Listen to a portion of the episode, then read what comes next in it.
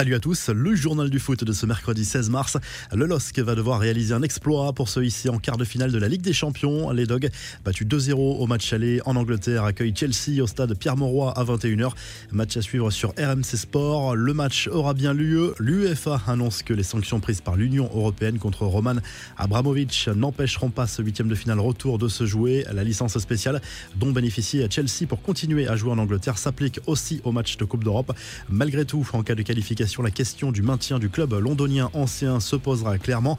L'autre affiche de la soirée oppose la Juve à Villarreal. Deux clubs ont validé mardi soir leur ticket pour les quarts de finale de cette Ligue des Champions. L'Atlético Madrid qui s'est imposé 1-0 sur la pelouse de Manchester United. Victoire comme souvent au courage pour les Colchoneros qui ont globalement été dominés mais redoutablement efficaces. Ça passe aussi pour le Benfica Lisbonne qui est allé réaliser un hold-up parfait sur la pelouse de l'Ajax Amsterdam. Un tir, un but pour les Portugais.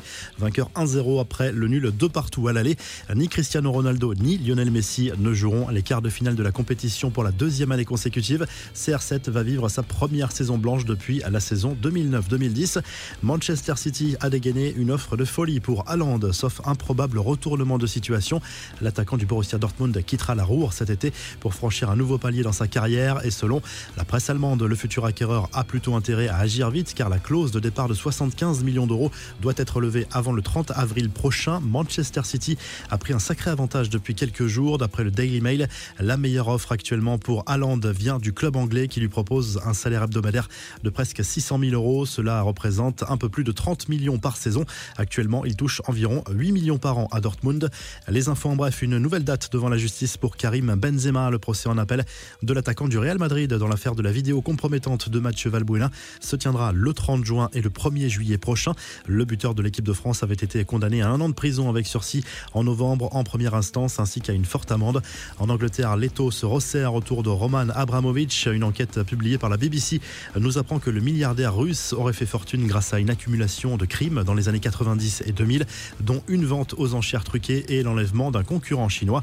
Voici une ébauche du futur maillot du PSG pour la saison prochaine. Le site Fuji Headlines, toujours bien informé sur le sujet, a partagé des visuels de ce que pourrait être la future tunique parisienne pour la saison 2022-2023.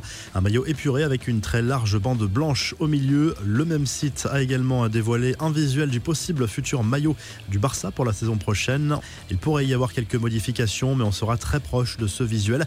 La revue de presse, le journal de l'équipe consacre sa une à ce match de Lille face à Chelsea en Ligue des Champions. Il y a beaucoup de scepticisme sur la capacité des Lillois à renverser une situation bien mal embarquée face aux champions d'Europe, mais les Dogs, eux, y croient dur comme fer. En Espagne, le journal AS revient sur la qualification des Colchoneros pour les quarts de finale de cette Ligue des Champions avec l'unique but en une, le Brésilien Renan Lodi. Le club madrilène rejoint son voisin, le Real, en quart de finale.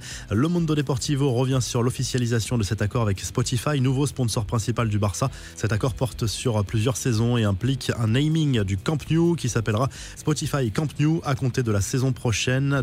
D'après les médias catalans, Spotify a accepté de verser entre 65 et 70 millions d'euros par an. Enfin, en Italie, la Gazette dello Sport se penche sur le huitième de finale retour de C1 entre la Juve et Villarreal ce mercredi soir. Le quotidien sportif évoque aussi l'intérêt de l'Inter Milan pour Sébastien Aller, le buteur de l'Ajax Amsterdam. Si le journal du foot vous a plu, n'hésitez pas à liker la vidéo et à vous abonner pour nous retrouver très vite pour un nouveau journal du foot.